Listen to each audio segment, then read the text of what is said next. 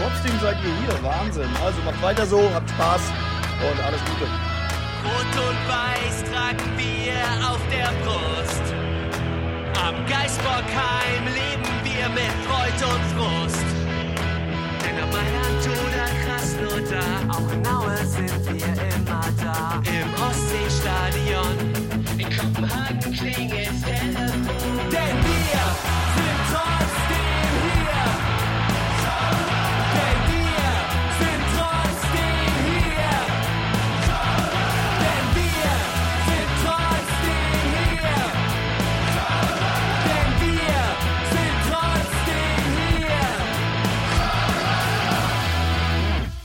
Hamburg, Hattingen und Köln rufen Müngersdorf und die Bremer Brücke. Willkommen zur Schnapszahlfolge Nummer 222 vom Trotzdem hier Podcast. Heute in halber Stärke. Drei von sechs Mitgliedern des Teams TDH haben es geschafft, dabei zu sein. Davon waren aber zwei Drittel tatsächlich auch gestern vor live äh, vor Ort im Stadion in Osnabrück beim Erstrundenpokalspiel. Aber ich gehe erstmal nach Hattingen und sage, äh, hallo Marco, du hast es am TV gesehen, oder? Genau, ich habe es äh, am TV gesehen, ja. Sehr schön. Und dann weiter nach Köln zu Daniel. Bei dir weiß ich ja, dass du da warst, weil wir haben uns vor Ort getroffen. Grüß dich. Guten Abend. Stimme Ja. ist wieder einigermaßen auf dem Damm, sag ich mal. Ja, das war ja auch, glaube ich, die erste Frage, die, oder die erste Antwort unter den Fragen-Tweet, den ich gesetzt habe, für alle, die ihren Input heute zu der Folge dazugeben dürfen. Äh, da kommen wir dann nachher am Ende äh, der Show dann auch nochmal drauf, dass wir da nochmal ein bisschen durchgehen und mal versuchen, eure Fragen zu beantworten oder eure Eindrücke, die wir im Stadion auch erlebt haben, so ein bisschen zu reflektieren. Ähm, aber da auch schon ganz gespannt nach unseren Reiseberichten gefragt wurde, wie wir dann da hingekommen sind und was wir so drumherum erlebt haben um das Spiel, haben wir uns mal gedacht, wir starten damit mal rein. Und äh, ja, Daniel, wir haben, unsere Wege haben sich ja gekreuzt, aber willst du mal ein bisschen erzählen, was du so äh, in und um Stadium herum, mal abgesehen vom Sportlichen, erlebt hast? Jo, ich war schon morgens angereist, weil Teile meiner Familie sich in der, in der näheren Umgebung von Osnabrück aufhalten und war da zu Besuch. Und am Bahnhof, weil an der Bremer Brücke kann man relativ schlecht parken. Und wir hatten ja noch den Pepe dabei, ähm, der ja VfL-Fan ist und sozusagen Reiseführer war vor Ort und der kam auch aus der Stadt, also haben wir uns um halb sieben am Bahnhof getroffen. Da hatten wir kurz die irrige Idee, den Pepe als Führer einzusetzen und sagen, ey, zeig uns mal den kürzesten Weg. Dann sind wir so ein bisschen da durch den Bahnhof, die längste Rolltreppe der Welt, drei Meter sind wir hoch und runter gefahren, haben uns von irgendwelchen Reisenden anpöbeln lassen, als wir das vierte Mal vorbeigelaufen sind, weil wir irgendwie nicht wussten, wo wir hin mussten. Und haben es dann aber irgendwann geschafft zum Stadion. Das fand ich alles relativ entspannt und nett. Das war zwar viel Schmier unterwegs, aber war eigentlich okay. Also gar kein, wir haben, es wurden auch einige äh, Davy Selke und äh, trotzdem hier Sticker wurden in einer näheren Umgebung verteilt, sag ich mal. Und dann sind wir ja dann da schon an der Bremer Brücke aufgeschlagen. Also wie spät war das? 7 Uhr oder so? Würde ich mal sagen. Da war auch schon richtig Ja. was los, oder? Mhm. Ja, irgendwie so in dem Dreh müsste es gewesen sein, ne? Ich Genau. glaube sogar einen kleinen Ticken früher irgendwie. Mhm. Kann sein. Also es war noch Zeit für ein, zwei Erfrischungsgetränke vor der Tür, sag ich mal. Und dann, äh, wir hatten ja keine Karten mehr für den Gästeblock bekommen, aber hatten netterweise über die Osnabrücker äh, Szene, sag ich mal, hatten wir ja Karten gekriegt direkt neben dem Gästeblock. Und dann mussten wir uns aufteilen, hatten so ein bisschen Sorge, weil es ging ja diese Screenshots rum, dass das super genau kontrolliert wird. Und äh, das ist ja kein gemischter Block, sondern das ist wirklich ein reiner VfL-Block sozusagen, richtig mit Trommeln, allem Pipapo. Und wir hatten uns ja neutral angezogen mit diesem Anti-Lev-T-Shirt und äh, der Ja. Erik hatte. Da musst du der, der, Ehrlichkeit zu, äh, äh, der Ehrlichkeit halber auch noch sagen, dass ich dir extra noch meine Trainingsjacke ausgeliehen Ja, habe, nachdem damit der du nicht direkt rausgeschmissen wirst. Ne? Nachdem mein Freund und Helfer unterwegs gesagt hatte, so können wir nicht weitergehen äh, in Richtung, weil das wäre doch zu offensichtlich und wir dann uns gefragt haben, was meint der Mann, was meint der Mann, ja? Da ist doch nur ein weißes T-Shirt. Ähm, hatten wir dann zur Sicherheit nochmal, äh, ähm, äh, hat Reik mir seine Jacke ausgeliehen, wäre aber im Nachgang überhaupt nicht notwendig gewesen, es hat einfach keine Sau interessiert. Wir sind einfach reingelaufen und äh, standen dann oben ähm, im Blog und man muss wirklich sagen, also das war wirklich lustig, weil waren dann nur Osnabrücker, die haben natürlich sofort geschnallt, dass wir kein Osnabrücker sind und äh, also außer Pepe, den hatten wir dabei. Es war aber mega entspannt, mega lustig, es wurden da so Witze gemacht, wie von wegen, ja, komm, einmal könnt ihr uns auch gewinnen lassen, so. Also es war wirklich lustig. Wir haben da, es waren leider, leider sehr viele Gladbacher ähm, äh, Sticker da im Blog, weil ja ähm, ähm, da, ich glaube, gegen Bersenbrück haben die gespielt, aber auch in Genau, der da haben Brücke. da, haben sie, glaube ich, Freitag oder was? Freitag Ja, genau, genau, genau. Und da äh, ähm, haben, hat ja auch Gladbach gewonnen und da wurde geungt, ein Erstligasieg in dem Stadion pro DFB-Pokalrunde wäre ja auch genug und so. Mhm. Mm, Und dann haben wir aber, haben die uns aber noch geholfen, die Gladbach-Sticker weitestgehend, sag ich mal, zu eliminieren. Äh, durch Überklebung, sag ich mal. Und äh, nee, das war total entspannt und total locker. Es gab kein blödes Wort, gab mal ein paar kleine Witzeleien, Frotzeleien, aber das war wirklich total entspannt, muss ich wirklich sagen. Sehr schön. Wie war es bei euch? Ähm, auch, ich meine, du hattest ja diese Mail angesprochen, was die vorherigen angekündigten Polizeikontrollen anging. Da habe ich mich ja relativ drüber aufgeregt, weil da ja von einem zweistufigen Kontrollverfahren gesprochen wurde, so wo das dann zuerst in der ersten Schleuse die Karten kontrolliert werden und in einer zweiten Schleuse dann man angeblich alle Sachen aus Taschen und ähm, Hosentaschen und sonst was rauskramen sollte und in irgendwelche separat bereitgelegten Behälter reintun sollte. Also so ein bisschen Feeling äh, äh, Sicherheitsschleuse beim Flughafen. Da hätte dann eigentlich nur noch der Nacktscanner gefehlt. Aber das war erstaunlicherweise sehr, sehr entspannt. Ähm, der, Block, der Auswärtsblock war ja, wie du schon gesagt hast, direkt neben eurem und wir haben, glaube ich, keine zehn Minuten draußen gestanden. Dann waren so äh, drei so eine Vereinzelungsdinger, wo du dann quasi diese typischen Schleusen hast, wo du dann erstmal durchgegangen bist, wo erstmal die Karten gescannt wurden. Und dann wurdest du halt weitergeschickt und dann war es halt wie in jedem anderen Fußballstadion auch. Äh, die haben mal einmal kurz in deine Gürteltasche reingeschaut. Äh, das höchste der Gefühle war dann irgendwie noch das Basecap abnehmen und mal einmal grob durchtasten, aber bei weitem nicht so, wie es da angezeigt wurde oder wie es da vorher auch kolportiert wurde in dieser Mail. Das war alles sehr, sehr entspannt. Ähm, so Toiletten- und Getränkesituation und Versorgung war eher so mäh. Da war halt ein Toilettencontainer, ähm, der natürlich heillos überfordert war mit den 1600 Leuten, die da irgendwie waren und ein Getränke- und äh, Essenstand. Wobei ähm, das immer nur sehr, sehr voll aussah. Ähm, ich war ja mit äh, zwei Leuten aus Hamburg oder beziehungsweise in Summe ja mit drei Leuten, weil ich Erik ja mit dabei hatte, ähm, aus Hamburg und aus dem Umfeld dorthin unterwegs und mit zwei gemeinsam dort im äh, Gästeblock dann. Wir haben uns so ein bisschen weiter rechts oben irgendwie in, der Nä in die Nähe von eurem Block postiert, äh, dass wir so ein bisschen aus dem Hauptpulk raus sind und jetzt auch nicht äh, unbedingt äh, direkt hinter den ganzen Fahnen stehen und so ein bisschen Blick. Also wir standen so quasi direkt hinterm Tor. Ähm, und die eine Mitfahrerin ist auch zweimal, glaube ich, zwischendrin während der Halbzeiten runtergelaufen, hat unter anderem auch das äh, 1 zu 0 verpasst. Ähm, mal wieder sehr, äh, sehr glücklich gelaufen, aber ist da auch entspannt durchgekommen, auch mit Getränken in der Hand und ähm, hat dann doch alles wohl nicht so lange gedauert, wie das vorher aussah. Ansonsten Stimmung im Block. Äh, ich hatte ja so danach schon äh, dann auf der Rückfahrt nach dem Spiel von Erik ein bisschen was gehört, dass er meinte, ähm, dass er relativ erstaunt war, wie laut die Osnabrücker da waren und dass er, obwohl ihr direkt neben uns wart, gar nicht so wahnsinnig viel vom Gästeblock mitbekommen habt. Aber ich glaube, das ist ja natürlich immer dieses typische Wahrnehmungsding, ne? wenn du da mittendrin stehst und äh, da die ganze Zeit Stimmung drumherum gemacht wird. Also ich fand es sehr, sehr stimmungsvoll, ähm, sehr laut. Ähm, ich glaube, Pyro ging zuallererst dann los, als äh, das Tor gefallen ist. Da ging es ein bisschen los. Also äh, da haben offensichtlich diese angeblichen stärkeren Sicherheitskontrollen auch nicht so wahnsinnig viel gebracht. Das ist dann halt auch irgendwie gut durchgelaufen und äh, ein paar Utensilien sind mit reingekommen. Ja, wurde kräftig gesungen und ähm, auch kräftig supportet zwischendrin. Wie, wie, wie kam das rüber so? Äh, habt ihr da vom, vom Nachbarblock viel gehört? Ja, also äh, zu den Pyros muss ich sagen, gab es auch im Osnabrücker Blog und ich fand da den Stadionsprecher ehrlich gesagt ganz unterhaltsam, der zwar immer erst gesagt hat, keine Pyros und dann hat er gesagt, ah, jetzt wieder Blinker links, ah, jetzt wieder Blinker rechts. Das fand ich eigentlich schon ein bisschen lustig, muss ich sagen. Okay, habe ich gar nicht Ähm, mitbekommen. Ja. Ja, ja, hat er immer gesagt, jetzt, oh, jetzt haben wir wieder Blinker links, bitte lass es doch sein, bla bla bla. Und dann jetzt haben wir wieder Blinker rechts, das war dann wieder in der VfL in der Nordkurve. Dann fand ich auch lustig, dass der, äh, dass der Teil neben der Nordkurve ernsthaft Affenfelsen heißt. Das fand ich auch lustig. Steht auch drüber. Affenfelsen. So eine Stehtribüne, so ein Betonding.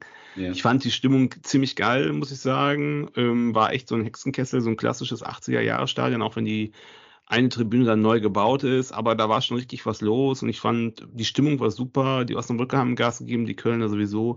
Also ich hoffe, dass die in der, äh, also in der zweiten Liga bleiben, da könnte man echt nochmal hingehen für ein gutes Spiel oder so, fand ich. Das war, hat mir gut gefallen, auch vom Ja. Support her. Lustig fand ich, haben wir gerade schon in der Vorbesprechung, ähm, wo wir beim Thema Security sind, dass wir halt mh, reingegangen sind, das war überhaupt kein Thema und dann sind wir halt rausgekommen nach dem Spiel und man muss sagen, wir waren ja auch schon bei anderen Spielen, aber das war wirklich komplett friedlich von A bis Z. Also ich habe nicht eine Szene mitgekriegt, nirgendwo in der Stadt, nirgendwo auf dem Weg dahin, nirgendwo im Nee. Stadion, wo es nur mal ein lautes Wort gegeben hätte. Also von jeglicher unangenehmen Stimmung mal jetzt ganz äh, sozusagen entfernt. Und wir wollten dann, es war natürlich Blocktrennung und wir wollten natürlich wieder zurück auf die andere Seite. Das waren so zehn Meter, musste man so ein Stück durchgehen, wo die FC-Leute gelaufen sind, weil wir auch Richtung Auto gehen wollten.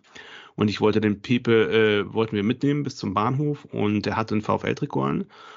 Stand da die po Police, stand dann da und hat alles blockiert, gesagt, ja, äh, ja, ne, kein Durchgang. Und dann hieß es, ja, nee, nur für FC-Fans. Und da standen so 30, 40 Leute, ich würde mal sagen, Minimum die Hälfte war Ü60. Der Host stand direkt hinter uns, liebe Grüße.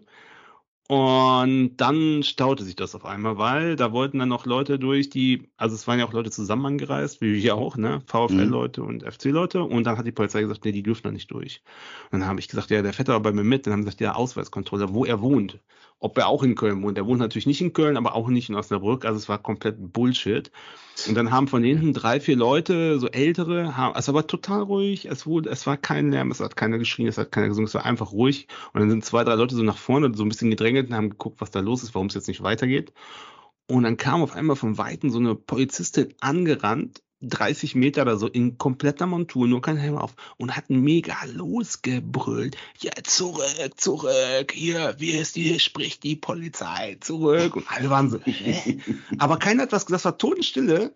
Und dann meint so ein Opa, so sagt, sag mal, äh, äh, was ist denn, äh, was bist du denn so ein Schreien hier? Ist es doch gar nichts. Und dann sagt sie so auch einmal ganz normal so, ja, ich wollte ja nur mal eine Ansage machen. So, hä? Und dann haben alle so gelacht und dann haben sie so total beleidigt wieder abgetrabt. Es war wirklich so völlig gut, dass selbst die Kollegen haben geschmunzelt. Ja, am Ende musste dann unter Aufsicht der Kollegen, Polizisten, musste er dann einen Pulli vom Erik überziehen, neutralen Pulli, und versprechen, dass ihn anlässt, was kein Schwein interessiert hat in, im, im anderen Bereich. Muss der Indianer, muss der Indianer-Schwur machen oder was? Ja, so ungefähr. Ja, mit, mit Blut, mit Blut. Und dann äh, sind wir halt da durchgelaufen. Das war echt komplett, komplett bescheuert einfach. Aber also es war dann auch friedlich. Wir sind dann einfach zum Bahnhof gegangen, haben uns dann alle verabschiedet und dann, ich bin nach Köln gefahren, ihr seid nach Hamburg gefahren. Das war echt. Schöne entspannt. Szene war auch noch, ähm, als wir davor noch gestanden haben und dann so die ganze Straße so, äh, so ein bisschen, also die haben ja die aus der Oststraße, aus der einen Zufahrtsstraße, haben sie ja dann quasi einen kompletten Parkplatz für die ganzen Auswärtsleute und für Busse und so weiter gemacht. Und dann stand so, ähm, ja, der ganze Kölner Auswärtsblock, die standen dann alle noch vor dem Einlass und zwischen zwei so Bierbuden und natürlich auch so ein bisschen auf der Straße. Und dann stand auch noch so ein Typ mit so einem Einkaufswagen, der dann noch Bier verkauft hat, auf der Straße. Und dann bog da allen Ernstes so ein Aral-Tanklaster ab, der dann meinte, genau durch, diesem, äh, durch diese ganze Tru äh, Truppe durchfahren zu müssen. Und alle haben sich erstmal so ein bisschen skeptisch angeguckt und haben gedacht, Moment, ihr sichert hier alles mit äh, tausend Hundertschaften Polizei ab und dann lasst ihr hier einen Tanklaster äh, quer durch den Auswärtsblock fahren. Das fand ich auch nochmal eine schöne Episode, wie das wirkt auch Ja. ein bisschen, ein bisschen skurril tatsächlich. Ja, vor allen Dingen, weil auch noch, der kam ja aus dem anderen Sektor, der kam vom Stadion, so ein 50.000 Liter Dieseltransporter und ist einfach in Schritttempo durch die, keine Ahnung, 2000 Leute einfach so ganz langsam durchgefahren.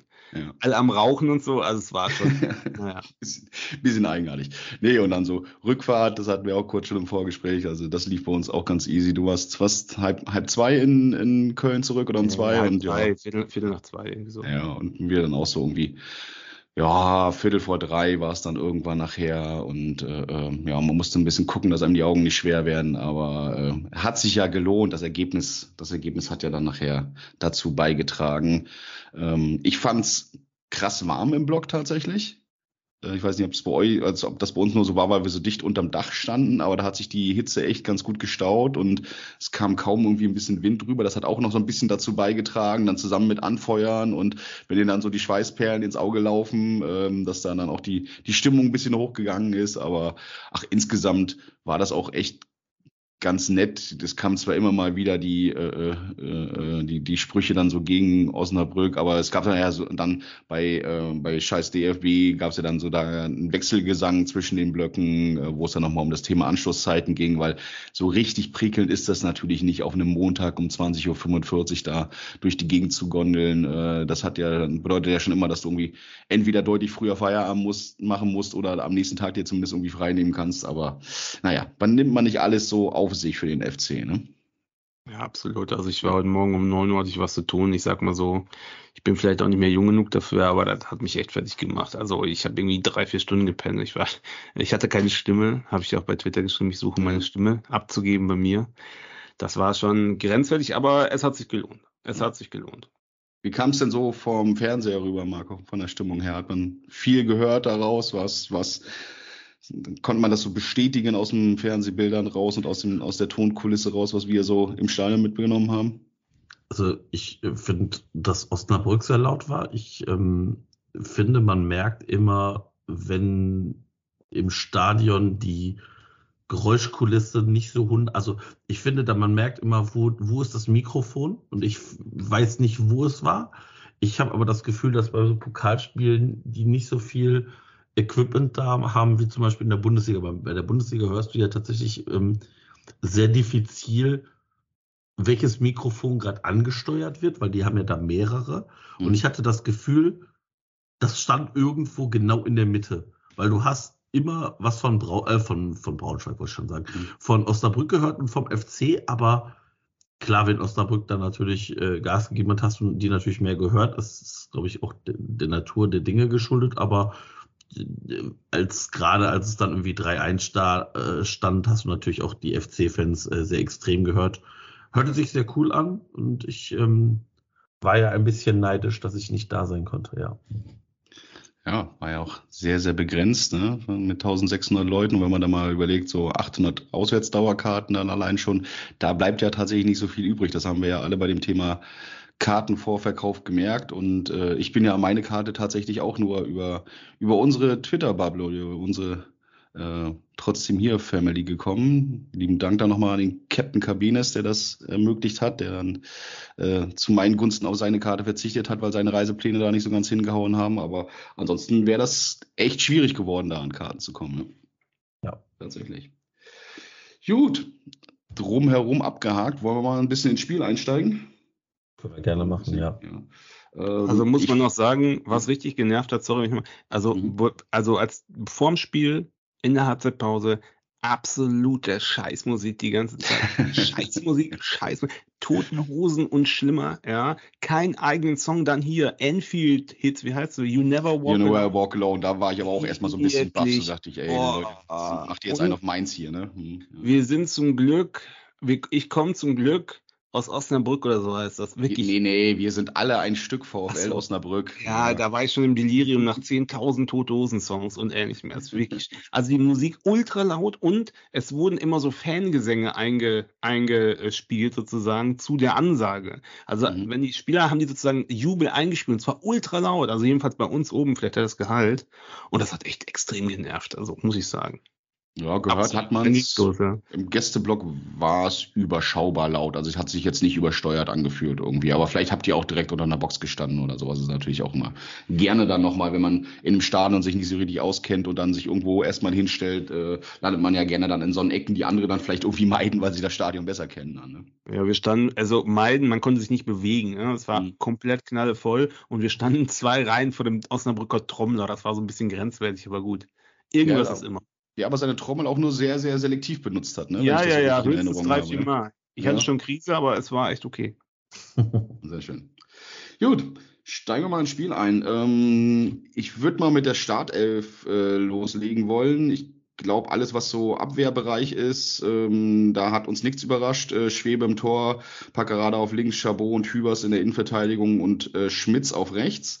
Und gestartet sind wir dann tatsächlich mit äh, erwartbar Martel auf der 6 ähm, Keins auf links außen, Husin Basic auf rechts außen, vorne Selke und Waldschmidt und dann Olesen so quasi auf der 10, ähm, beziehungsweise 10 und dann ist er später auch ein bisschen zurückgerutscht dann auf die Doppel-6. Ähm, Ja, war das, habt ihr das so erwartet, die Aufstellung in der Form? Äh, ich meine, Lubicic war ja gar nicht mit dabei tatsächlich, der wäre ja dann wahrscheinlich noch eine Variante gewesen, aber äh, habt ihr das so erwartet, dass dann Olesen von Anfang an spielt? Ehrlich gesagt, nein. Ich, ich, ich habe eigentlich gedacht, dass äh, ähm, er mit Keins in der Mitte spielt, Husin Mhm. Basic und dann äh, Adamian auf den Außen, aber ähm, ich habe dann gedacht, naja gut, das ist aber auch tricky, weil wenn du dann den einzigen offensiven, also Stürmer, den du noch dann hast im Kader, äh, dann von Anfang an bringst, dann hast du nichts mehr zum Nachlegen. Und Mhm. ich glaube, das war schon der logische Schritt, vor allem, weil, we- wenn wir nachher drauf kommen, Marc Uth ja garantiert nicht über 90 Minuten hätte gehen können. Mhm. Und äh, demnach war das eigentlich dann auch zu, er der einzig logische Schritt. Ich ähm, fand die Leistung von Olesen nicht so prickelnd. Also mich hat es jetzt nicht so vom Hocker gehauen, dass ich sagen müsste, wow, das ist jetzt etwas, da hat er sich jetzt für mehr empfohlen. Ich Ich habe das gestern auch mit, sorry. fand es fast die schlechteste Leistung aller Spieler auf dem Platz bei uns. Ja, ich fand, hab's mit dem Erik gestern auch während des Spiels haben wir drüber gequatscht, weil man denkt immer, ja, gibt ihm mal Zeit, aber das ist, glaube ich, schon seine zweite oder sogar dritte Saison jetzt. Und ich fand es auch sehr ernüchternd. Also er hatte, war auch nicht so schnell, es, er hatte echt Laufduelle verloren und war körperlich auch einfach nicht präsent, so das hat mir auch nicht gut gefallen.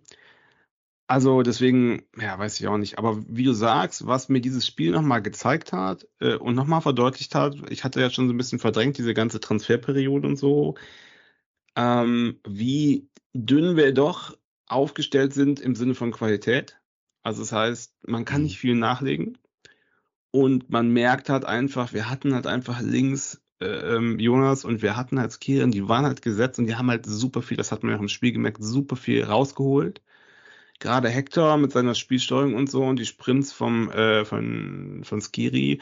Und das kannst du überhaupt nicht auffangen, kannst natürlich nie auffangen, aber wir haben auch nichts getan, um das aufzufangen. Also, Mhm. ne, Waldschmidt war super, kommen wir gleich dazu. Aber was haben wir denn, also, ich fand's schon, es hat mich schon schockiert zeitweise, weil das war VfL Osnabrück. Jetzt macht das mal gegen BVB, da klingelt's aber, ne? Und zwar mehr, mehr als einmal, sorry. Ja, das war tatsächlich auch so, eine, so, ein- so, ein- so ein Gedanke, den, also der, der hat sich natürlich auch sehr, sehr schnell äh, äh, so in den Diskussionen auch so drumherum auch fortgepflanzt, dass dann gesagt wurde, oh, oh, oh, wenn du so gegen den BVB spielst, dann, äh, dann kriegst du aber eine richtige Abfuhr. Auf der anderen Seite tue ich mich da auch so ein bisschen schwer zu sagen, also mal all in all über das ganze Spiel sage ich auch so, der Eindruck war eher nicht so wirklich sattelfest. Ähm, und gerade so, wenn man die Spielphasen mal durchgeht, ähm, dann gibt's ja da auch Phasen drinne, wo mir echt Angst und Bange geworden ist. Gerade wenn du weißt, dass du gegen den Aufsteiger aus der dritten Liga in die zweite Liga mit nicht so einem ganz äh, grandiosen Saisonstart mit irgendwie einem Punkt aus zwei Spielen. Das ist ja jetzt auch nicht so, dass der da mit voller Begeisterung reingeht. Klar ist das ein äh, Pokal, erste Rundenspiel. Die spielen zu Hause, kleines enges Stadion, sind gerade aufgestiegen, haben sicherlich noch zumindest so, einen Rest, so eine Rest-Euphorie, Aufstiegskraft. Aber da hätte man sich natürlich vorgestellt, dass man als Erstligist, der jetzt im fünften Jahr erste Liga spielt, dass man da vielleicht ein bisschen souveräner auftritt. Aber ich meine, also ich habe das Spiel jetzt von, von Schott Mainz gegen BVB nicht komplett gesehen und am Ende des Tages ähm, steht da ja dann auch irgendwie ein 1 zu 6 oder was, was da, glaube ich, am Ende des Tages rausgekommen ist. Die sind aber auch 2-0 gegen Mainz in Führung gegangen und haben sich dann auch nochmal einen Anschlusstreffer kassiert. Ne? Und das von einer Mannschaft, die dann, ich glaube, Schott Mainz ist, glaube ich, nochmal ein oder zwei Ligen tiefer. Die, die, ich glaube, Regionalliga spielen die. Ja, keine Ahnung. Also auf jeden Fall äh, nochmal deutlich tiefer Klassiker. Und äh, selbst da hat auch der BVB dann offensichtlich mal zwischendrin wieder ein Problem gekriegt, wenn sie da einen Anschluss kassieren. Also ich würde das tatsächlich nicht so richtig überbewerten, was das Gesamtleistungsniveau angeht. Da ist für mich eigentlich so in letzter Konsequenz wichtig, ja, wir sind weitergekommen und äh, wir sind nicht wie letztes Jahr in Regensburg dann äh, gegen den ambitionierten Zweitligisten ausgeschieden. Das ist auf jeden Fall erstmal das ganz große Thema drumherum, wo man erstmal so eine Schleife rummachen kann.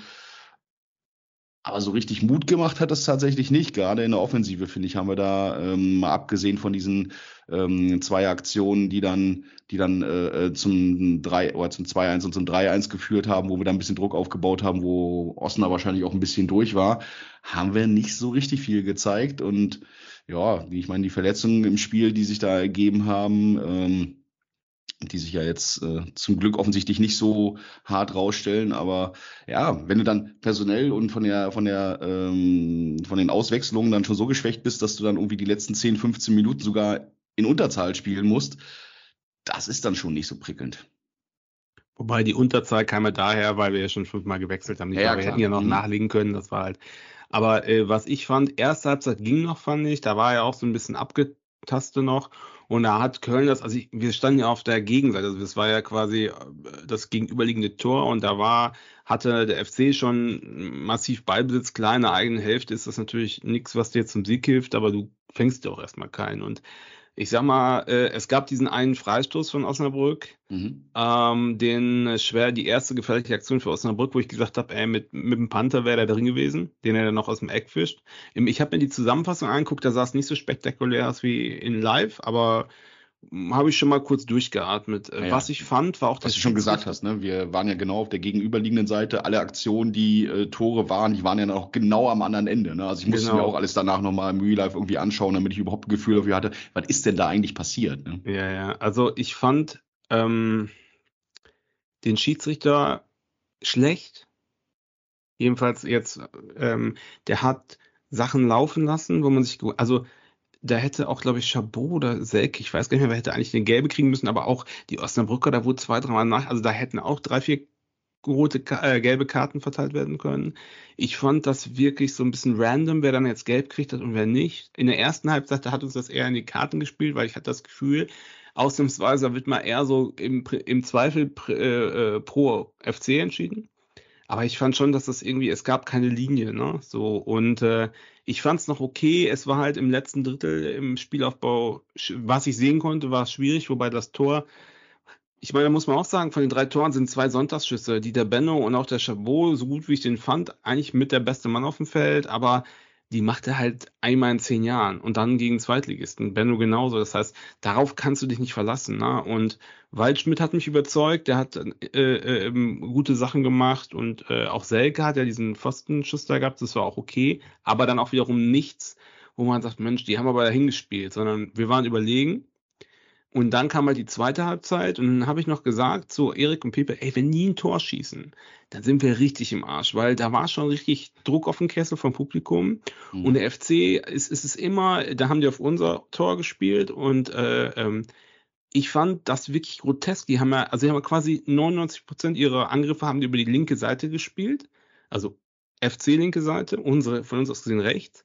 Mhm. Und die Osnabrücker haben da einfach massiert, die haben ja, glaube ich, 4 für 2 oder so, also die haben das komplett zugestellt und es war kein Durchkommen möglich. Und es gab wirklich, da kam kein Pass mehr als fünf Meter bei der Mittellinie.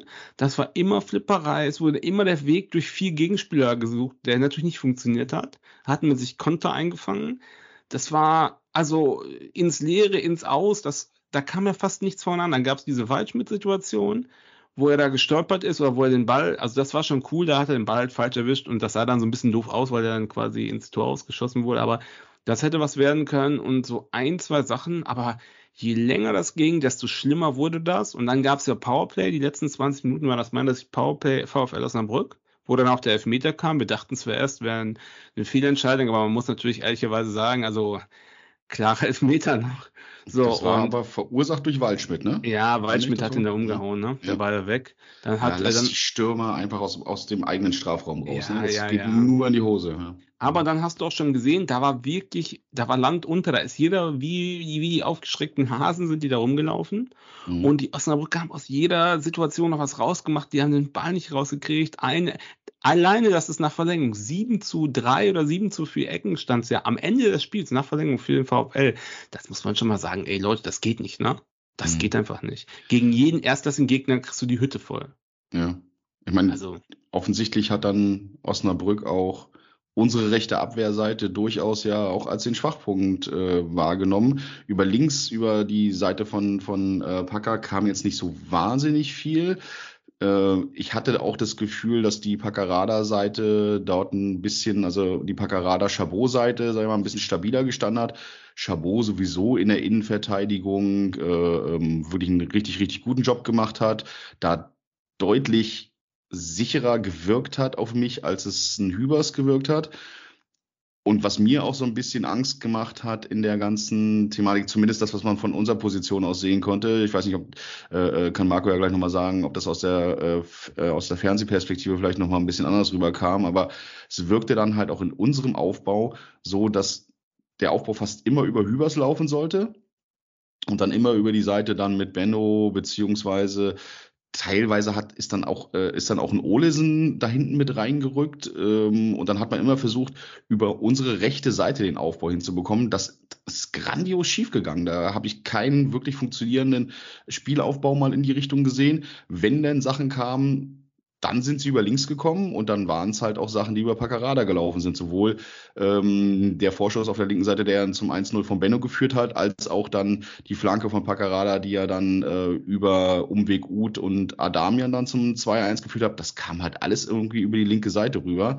Ähm, und trotzdem haben wir für mein Gefühl immer sehr, sehr versucht, sehr, sehr krampfhaft über die rechte Seite aufzubauen. Ähm, und das sah nicht so wirklich gut aus, aber ist halt auch ein Perspektivthema. Ne? Ich finde immer im Stadion sieht man, gerade wenn man so, äh, ähm, wenn man dann so ähm, äh, in der Position zum äh, Platz ist, hat man ja auch ein ganz, ganz schlechtes Gefühl irgendwie so für die Tiefe. Ich hatte nicht das Gefühl, dass sich ein Benno da auch häufiger mal gelöst hat und dann auch mal diesen Lauf gemacht hat nach vorne. Weiß nicht, sah das aus dem Fernsehen irgendwie, äh, irgendwie anders aus? Hat die Perspektive da vielleicht ein bisschen verschoben oder, oder hast du das, hast du das da auch gesehen in dem Bericht? Nee, also ich äh, muss euch dazu stimmen. Ich, also da, da merkst du halt einfach, dass dir wahrscheinlich die vom Aufbau zwei wichtigsten Spieler der letzten Jahre fehlen. Und das sind halt Hector und Skiri. Also wie oft hat sich Skiri hinten in die Innenverteidigung fallen lassen, hat von da aus einen Aufbau gemacht oder Hector hat es von der linken Seite aus gemacht. Und ich glaube, das unterschätzt man, wie wichtig das für das Spiel ist.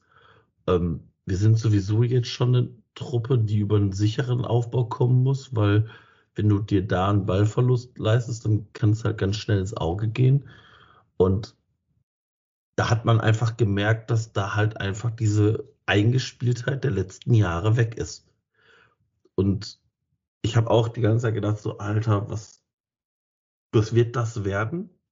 Aber ich glaube, das ist genau so, das ist diese Umbruchphase, in der wir jetzt einfach sind.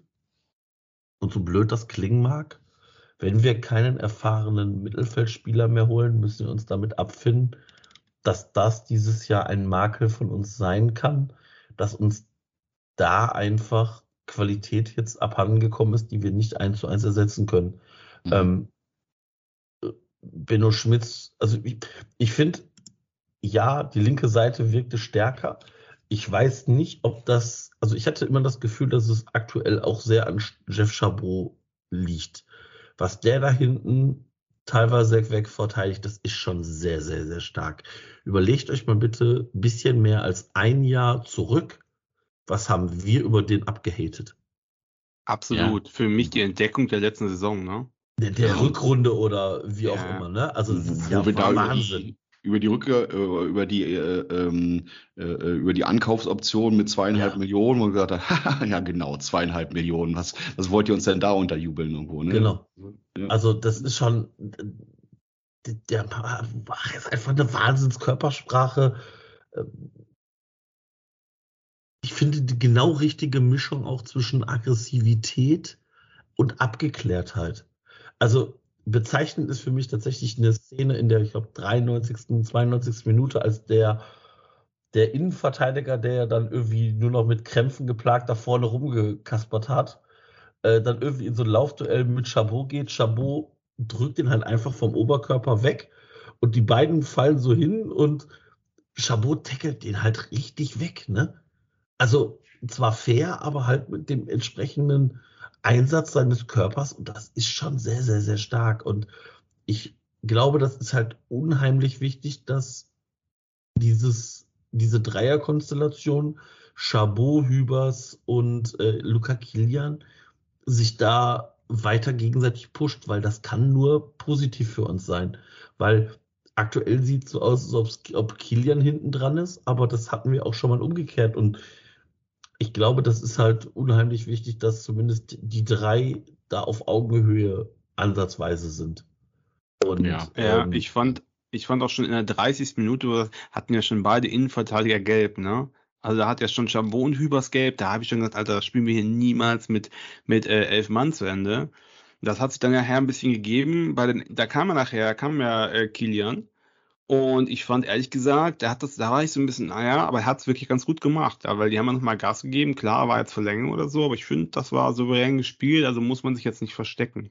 Was mich, worauf ich nochmal zurückkommen wollte, dann wurde erst, wurde ja äh, Selke ausgewechselt wegen Verletzung. Genau, 52. Da ist genau. äh, Adamian reingekommen, war ja auch so ein genau. Wechsel, den man zuerst nicht verstanden hat, aber im Nachgang, wo man dann wusste, okay, äh, da war tatsächlich eine Verletzung dran, weil eigentlich war das ja, wäre das ja noch nicht das typische Fenster gewesen, in dem ähm, ja. Baumgart normalerweise phasenweise wechseln und dann eigentlich auch kein Einzelwechsel, ja. Mhm. War noch nicht 60. genau. Und mhm. man hat auch gesehen, der, weil in Osnabrück ist es so, von uns aus gesehen war die Bank war rechts, aber der Ausgang für die Spieler ist links vom Spielfeld. Das heißt, die müssen ums ganze Spielfeld rumlaufen, um in die Kabinen zu kommen. Und äh, der wurde dann sofort raus, ist rausgegangen und ist ja vor uns hergelaufen. Der ist schon sehr unrund gelaufen. Also da hat man schon gesehen, okay, der hat jetzt nicht aufgehört, weil er nicht mehr kann oder so. Und dann kam Andamian und der Mann macht mich wahnsinnig. Ne? Ja, der hat das Tor geschossen, war ein Abstaubertor, alles schön und gut. Letztes Jahr wäre er wahrscheinlich an, an Pfosten gegangen oder so. Aber der Mann kann keinen Ball festmachen.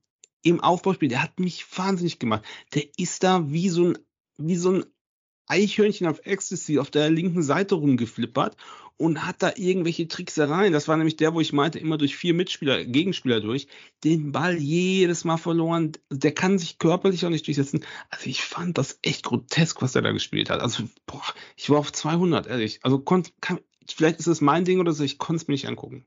Ehrlich. Ja, das, das Gefühl habe ich auch, dass du da, glaube ich, noch ein bisschen, äh, so ein bisschen, so ein bisschen, ähm, äh, ja, ich will jetzt nicht sagen Vorurteil, aber so ein bisschen äh, eine, eine Betrachtungsweise auf Adamian drauf hast, weil da habe ich durchaus andere Stimmen gehört, die zumindest, äh, also natürlich fährt das Tor noch ein bisschen mit ein. Äh, wenn dann ein Stürmer tatsächlich auch trifft, dann äh, ist ja grundsätzlich erstmal der Auftritt ein bisschen gelungener. Ich fand gut, wie viel er versucht hat und wie aktiv er war. Und er war auch, fand ich, so mentalitätsmäßig einer dabei, der auch äh, echt viel gefeitet hat und echt viel auch gemeckert hat, sich auch mit den gegnerischen Spielern angelegt hat, sich auch mit dem, äh, auch mit dem Schiri in die Diskussion gekommen ist. Ich glaube, er hat sich auch noch irgendwie eine gelbe eingefangen dann tatsächlich. Also das hat für mich zumindest gezeigt, dass da dieser Willen und dieser, dieser, diese Kampfeslust dann irgendwo, die ihm ja auch aus der Vorbereitung bescheinigt wurde, dass die zumindest da ist viel gelungen, bis auf das Tor, äh, was ja eigentlich auch irgendwie zu, sagen wir mal, zu, zu 60 Prozent äh, ähm, Paccarada gehört und zu 40, na, zu 35 Prozent Ut und er dann noch die restlichen 5 Prozent drauf gemacht hat. Ja, ist schön für ihn, dass er trifft, dass es ein Erfolgserlebnis ist. Ähm, aber ohne die Verletzung von Selke wäre er da garantiert nicht schon in der 52. reingekommen, sonst wäre er dann wahrscheinlich in diesem äh, Wechselfenster, wo dann in der 66. der Doppelwechsel kam, äh, Christensen für Keins und Carstensen für Husin Basic, dann wäre da wahrscheinlich Adamian äh, planmäßig für, für Selke reingekommen, je nach dem Stand. Ähm, vielleicht, das können wir schon mal mit einflechten. Ich hatte ja auch um, ähm, weil wir gerade bei den Auswechslungen sind, ich hatte ja auch ähm, mal gefragt, so habt ihr noch ein bisschen Feedback und ein bisschen Input für die Sendung? Und da kam unter anderem vom äh, Lenny die Frage, ob wir uns erklären können, warum Keinzi so früh ausgewechselt wurde. Ähm, ich persönlich hatte das Gefühl, dass äh, Florian Kainz nicht so richtig eine Bindung ins Spiel gefunden hat. Er hat da immer ein bisschen unglücklich agiert. Ähm, ist dann von links auch eher, also hat das, hat dann immer wieder versucht, dass er, ähm, oder dass, dass dann äh, Paccarada ihn hinterlaufen kann und er dann irgendwie auf der Seite mit ihm unterwegs ist, aber irgendwie fand ich, hat er so ein bisschen unglücklich reagiert äh, oder agiert im Spiel. Weiß nicht, habt ihr, habt ihr noch irgendwas gesehen, dass da, also verletzungstechnisch wird es ja wohl nichts gewesen sein, aber könnt ihr euch erklären, warum äh, Keins, der ja eigentlich so gerade in, zum Ende der letzten Saison so eine hohe Bedeutung hatte, äh, warum ähm, Baumgart ihn rausgenommen hat? Ich fand auch, dass das nicht sein bestes Spiel war. Ich könnte mir auch vielleicht vorstellen, dass es dann vielleicht einfach auch aus Gründen der, also wenn, du kannst ja auch mal einen Spieler aktiv schonen.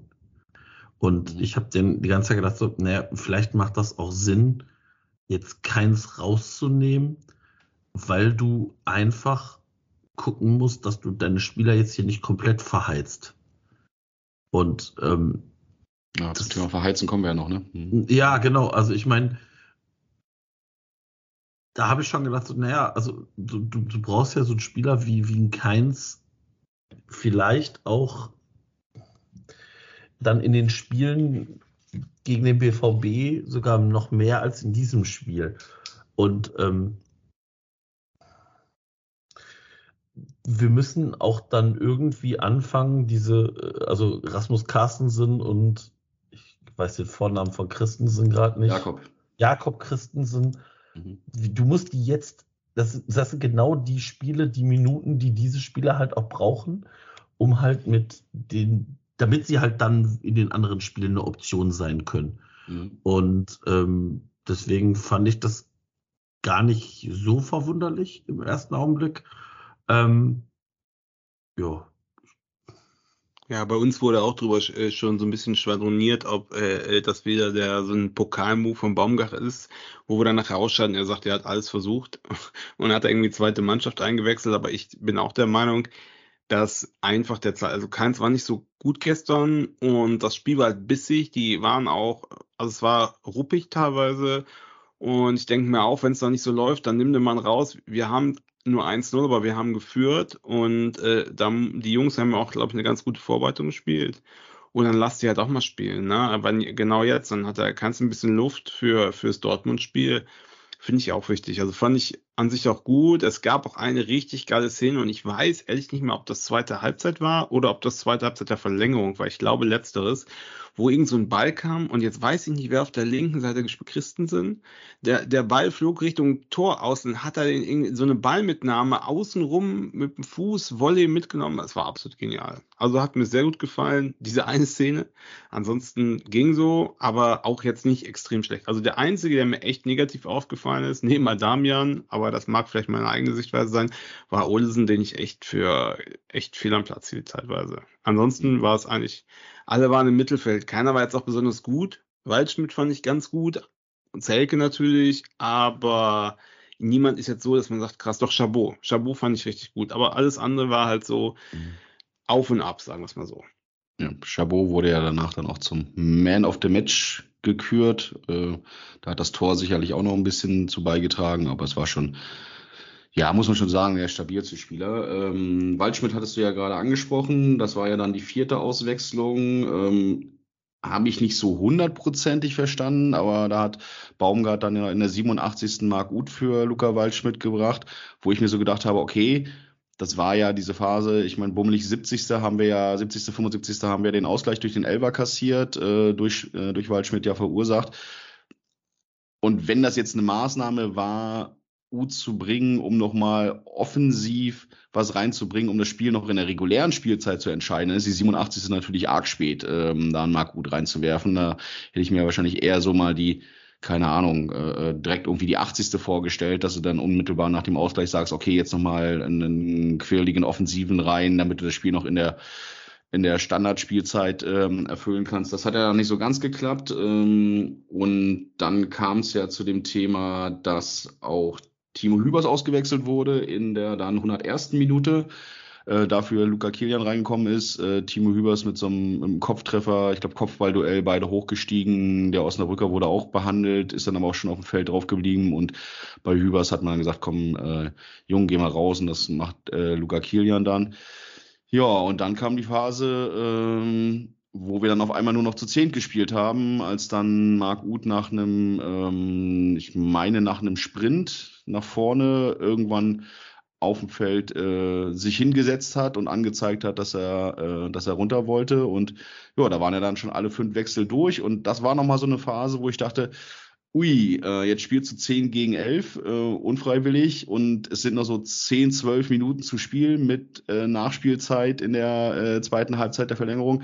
Wenn du da noch schnell irgendwie das, äh, das 2 zu 3 kassierst, dann ist da aber auch nochmal richtig Ballett in dem ganzen Ding drinne. Also das war schon, hui, ähm, fand ich schon sehr, sehr, hat mich nochmal sehr, sehr angespannt in der letzten Viertelstunde tatsächlich.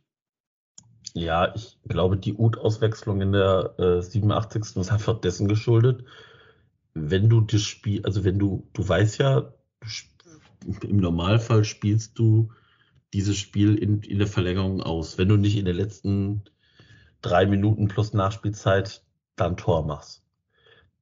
Und ich glaube nicht, dass Marc Uth aktuell mehr Power hat als 30 Minuten. Und das sind halt diese zweimal 15 Minuten Verlängerung plus die, ich sag mal, drei, vier Minuten, fünf Minuten, die er davor noch hatte. Deswegen habe ich gedacht, so, naja, das macht schon Sinn, jetzt den Wechsel zu machen, hm, damit er dann in der zweiten, also in der, in der Verlängerung, also ist ja nicht, ich sag mal, diese letzten Minuten, das war ja im Prinzip mehr oder weniger ein Auslaufen und sich so ein bisschen warm laufen für die, für die Verlängerung. Und ähm, ist ja auch an beiden Toren mit beteiligt.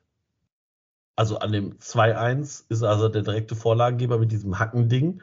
Also das hat man im, also ich habe die ganze Zeit gedacht, so am Anfang, der, der hat den irgendwie ans Knie gekriegt, aber der nimmt den halt aktiv mit der Hacke mit, um den an Kühn im Tor vorbeizulegen. Und auch das war bei dem, Absicht, ja, ja. Das, das war volle Absicht. Und mhm. bei dem 3-1 hat er ja auch seine Füße mit im Spiel, bevor dann der Ball zu Olesen kommt und der zu Chabot legt. Also, das ist natürlich bitter. Und ich muss ganz ehrlich sagen, ich habe diese Szene tatsächlich äh, vor Kopf, also vor, vor Augen, vor Kopf sag ich schon. Ähm, Uth hat so den Ball, es ist so eine 3 auf 3 Situation und ich denke die ganze Zeit, leg ihn doch jetzt links raus, leg ihn doch jetzt links raus, leg ihn doch jetzt links raus. Und dann geht Marc Uth in diesem typischen Marc Uth Zweikampf Kopf nach unten und durch. Ja. Und da habe ich gedacht, Junge, Junge, Junge, Junge, Junge, das wäre die Chance gewesen zum dann wahrscheinlich zum dann 4-1, zum möglichen 4-1. Und ich habe das Gefühl gehabt, dass er sich in diesem, in diesem Lauf und in diesem Zweikampf verletzt hat, weil direkt danach hat, hat Osnabrück den Ball und Marc Uth bleibt tatsächlich eiskalt stehen. Also trab nicht nach hinten, sondern bleibt stehen. Und da habe ich gesagt, alles klar, das war es weil du hast direkt gesehen, der guckt zur Bank und bleibt stehen. Und dann denkst du dir so, ja, mhm. vielen Dank. Äh, ich hatte irgendwie im Kopf, dass du in der Aus, dass du in der Verlängerung noch einen Wechsel mehr hast. Und hab Hatten gedacht, wir auch. Aber der ist doch gewechselt worden. Hübers ist da ausgewechselt worden. Das war Verlängerung. Aber hast, wir haben doch rein theoretisch fünf Wechsel plus einen in der Verlängerung, oder nicht? Nee, vier und einen in der Verlängerung. Der fünfte ist das. das Aber wir hatten doch sonst auch immer fünf Wechsel in der Bundesliga. Du hast insgesamt fünf Wechsel. Das war, glaube ich, mal dieser Irrtum. Das gab so. es mal zwischenzeitlich. Okay. Das war doch diese Thematik, dass es angeblich noch einen Wechsel mehr gibt, was Wolfsburg damals nicht gepeilt hat und wo sie dann aus dem Pokal rausgeflogen sind, wo die nämlich sechsmal gewechselt haben tatsächlich, weil sie dachten, okay. sie hätten noch einen Wechsel. Ähm, das gab es mal, glaube ich, nur eine einzige Saison zwischendrin, dass du da noch mal einen zusätzlichen Wechsel hattest. Ne? Ja, genau, zu Corona. Okay. Dann haben sie es dann mal auch rum, dass sie die fünf beibehalten haben in den drei Fenstern. Aber, ja, ja, ja, äh, genau, ja. Mhm. Aber jetzt nochmal zu Uth. Ich muss sagen, sagen, da muss ich ein bisschen Wasser in den Wein kippen, ne? weil der ist gekommen und die letzten 20 Minuten war absolut Powerplay vom VfL und wir hätten uns echt nicht beschweren dürfen, wenn, wenn, wenn wir da rausscheiden, weil das war wirklich, das war aus allen, die haben aus allen Rohren geschossen und Köln ist überhaupt nicht mehr rausgekommen. Ja. Und da zu sagen, ja, ich, also, weil du vorhin dieses Argument sagtest, ja, so ein bisschen auslaufen, das war 90 plus 5, ne? Und das war bis zur letzten Sekunde, habe ich Blut und Wasser geschwitzt, ob wir in die Verlängerung kommen. Und wenn du da Marc Uth bringst, das kann nichts mit Auslaufen zu tun haben. Und man muss mhm. sagen, dass in der regulären Spielzeit, ich schon zum Erik gesagt hat, naja, also fit ist der Mann nicht, weil der ist, der, der ist zweimal, es gab zwei Angriffe und dann gab es ein Konter von Osnabrück und alle sind zurück und Marc U ist zurückgetrabt und zwar so, wie ich auch trabe, was sehr langsam ist, ja. ich, ich habe mich, Daniel, sozusagen, was mich das erinnert hat, an den Lauf in Leverkusen zum Zug. Zur Bahn. Ich kam mir, ich kam mir vor wie Marc Uth damals. Ja, ja, Stadion. Also, weißt du, du läufst neben so einem Daniel, der läuft und dann sagte Daniel, komm, wir setzen nochmal einen Sprint an. Und ich habe gedacht, Junge, das ist mal ein Sprint. Aber naja, schön, wenn sich, schön, wenn sich Profi-Podcaster mit Profifußballern vergleichen. Ich bin gesprintet wie Marc Uth, ja. Nee, ich meinte das ja jetzt erst, also auf jeden Fall war, also der ist wirklich zurückgetrabt und gegangen und da habe ich gesagt, Junge, eigentlich in der 89. Minute beim Konter, wo wirklich Feuer drin ist, da musst du mit Mann und Maus hinten drin stehen und wenn du da nicht zurücksprintest, nach fünf Minuten, da läuft echt irgendwas, also da bist du nicht fit. Und äh, ja, die Tore, das hat er schon gut gemacht, aber also der ist, ich hätte jetzt gesagt, 50 Prozent seiner Fitness, die er damals hatte, wenn überhaupt. Und Ja, als er dann da saß, habe ich schon gedacht, okay, das war's jetzt fürs nächste Jahr, wahrscheinlich für immer.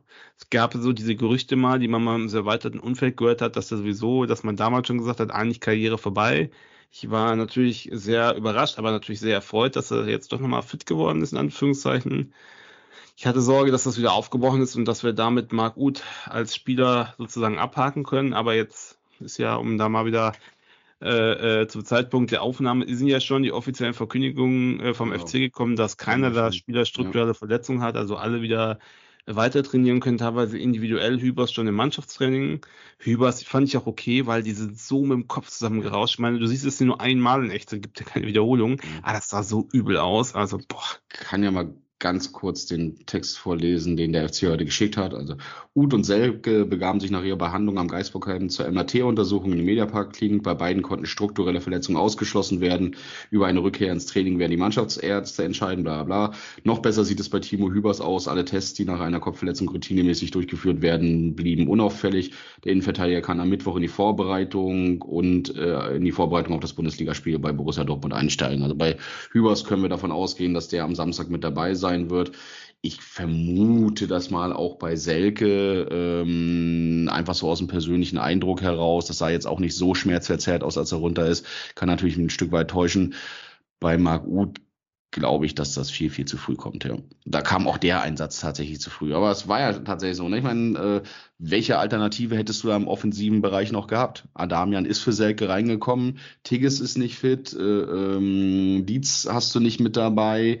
Und dann ist es das halt nachher in letzter Ja. Konsequenz aus, ne? Ja. Jetzt noch Limnios gehabt.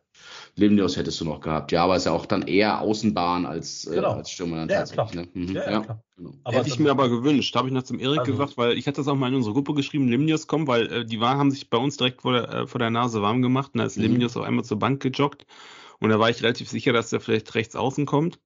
Ja. Ähm, aber der ist dann irgendwann nach zehn Minuten wieder zurückgekommen. Also da kamen die beiden Dänen, wo ich die Namen Christensen und Erasmussen. Carstensen, ja, kann ich mir immer noch nicht merken. Erasmus Die- Carstensen. Äh, die beiden kamen dann und dann ist er halt wieder zurückgekommen. Hätte ich mir gewünscht, wäre er vielleicht auch nochmal was gewesen, wo er sich beweisen kann, wo seine Schnelligkeit und die Robustheit ein bisschen rauskommt, aber okay. Wir haben Mut gebracht und na, er hat ja auch zwei Mhm. Tore vorbereitet dann am Ende. Könnten wir mal bitte über das 3-1 von Jeff Chabot sprechen? Was Ja. für eine Fackel. Lecco mio. Also, ich meine, Allererstes Tor überhaupt, ne? allererstes Tor für den FC überhaupt. Äh, ich glaube, in bummeligen 26, 27 Spielen oder so für uns. Ähm, das war schon, war schon aller Ehren wert. Also, das ähm, hat mir schon gefallen und das war jetzt nicht so ein Glücksschuss, sondern der ist genau dahin gewollt. Und 28 Spiele, erstes Tor für den FC. Ich äh, freue mich einfach für Chabot, weil das scheint einfach auch ein cooler Typ zu sein. Also Aber ihr habt schon mitbekommen, was, was Baumgart danach gesagt hat zu dem Tor, ne? Also, naja, der ist Nee. ihm dann halt vor die Füße gefallen und normalerweise geht das Ding in die dritte Etage, aber da hat er ihn ausnahmsweise mal flach aufs Tor bekommen. Das, das war so Ja. Aussage von Baumgart. Ja, das ist ja so ähnlich wie diese Holzfuß-Thematik mit Kilian damals, als er, als er das Tor gegen Mainz gemacht hat. Ne? Äh, war sicherlich auch ein bisschen Humor bei der ganzen Thematik also, dabei. e- ehrlicher, ehrlicherweise, stellt, stellt euch mal vor, Marc Uth hätte das Ding mit der Hacke gemacht. Und der wäre nicht am zweiten Pfosten zu äh, Adamian gekommen. Mhm. Dann wäre das aber auch das Spiel der, der, der Ausnahmetore gewesen. Also auch schon das Einzel von Benno Schmitz. Wollte ich gerade sagen, das darf man jetzt auch nicht unterschlagen. Ne? Also das war von, von der Schusstechnik äh, äh, war das von war das Ding von Chabot natürlich äh, was so was so äh, den, den den Schwung angeht sicherlich noch mal ein bisschen beeindruckender, aber oh, wie das Ding von Benno da eingeschlagen ist, das war aber Das auch mal ist schon- der, der, macht dann auch keine halben Sachen. Ne? War jetzt sein zweites Tor, aber äh, Ja. das genauso schön wie das erste gegen Lev. Ja.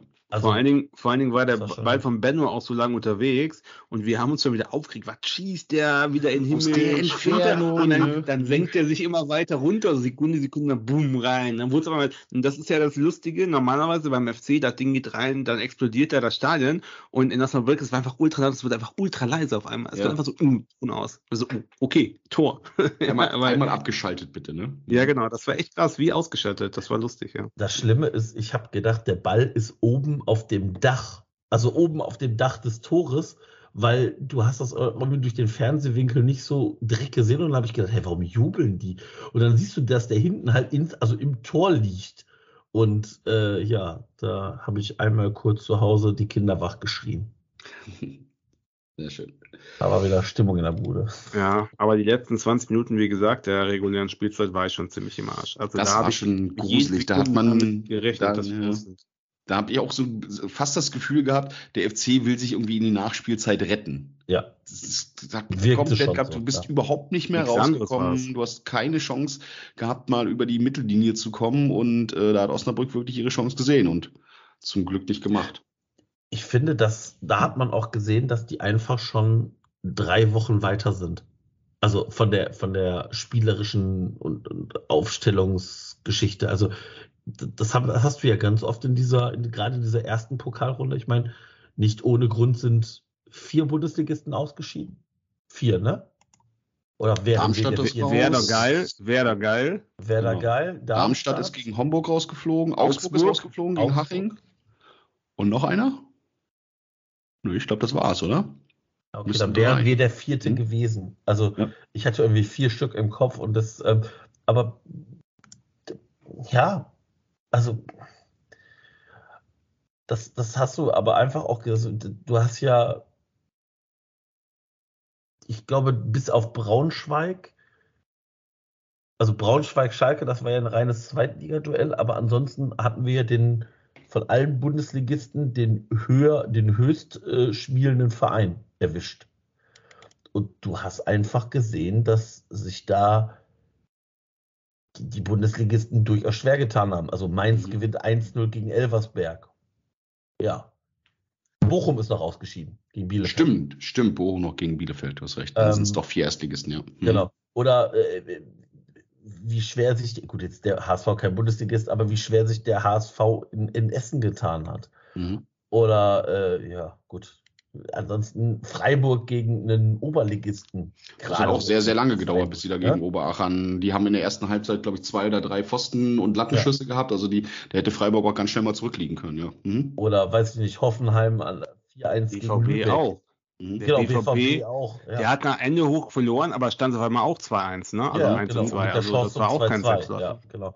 Also deswegen muss ich ganz ehrlich sagen, ja, das war jetzt kein Gloom, äh, kein, kein Ruhm und Glanz äh, voller Sieg, aber wir sind weitergekommen.